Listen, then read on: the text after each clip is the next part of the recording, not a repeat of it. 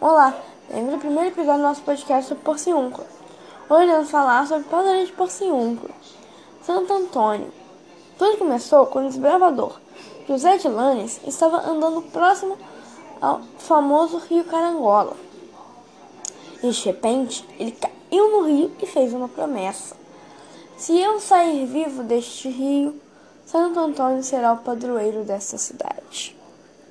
Então vamos lá saber um pouco mais sobre Santo Antônio? A história de Santo Antônio. Ele nasceu em Lisboa, Portugal, em 15 de agosto de 1195. Era o único filho da família e tinha ótimas condições financeiras e econômicas. Antônio gostava de estudar e de ficar mais recolhido.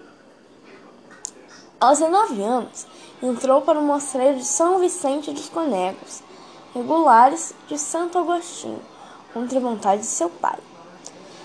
Morou lá por dois anos com uma grande biblioteca em mãos. Antônio avança na sua história pelo estudo e pela oração.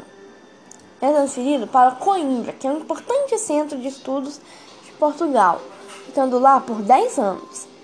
Em Coimbra, ele foi ordenado sacerdote. Logo se viu o dom da palavra que transbordava do jovem agostiniano. Ele tinha conhecimento e grande poder da pregação. Os milagres de Santo Antônio.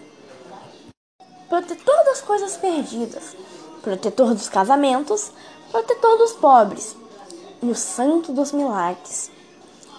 Fez muitos ainda em vida.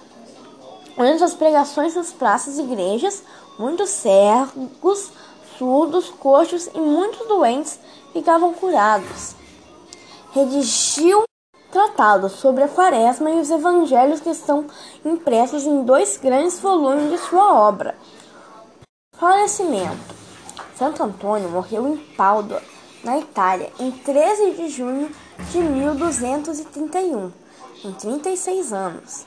Por isso ele é conhecido também como Santo Antônio de Pádua.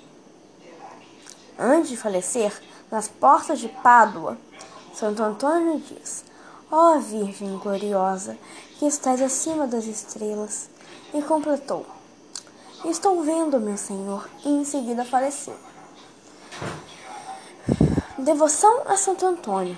Aconteceram tantos milagres após sua morte que onze meses após ele foi identificado e canonizado. Quando seu corpo foi exumado, sua língua estava intacta. São Boaventura, São Boaventura estava presente e disse que esse milagre era prova de que sua pregação era inspirada por Deus. Esta exposta até hoje na Basílica de Santo Antônio, na cidade de Pádua. Então, esse foi o primeiro episódio do nosso podcast.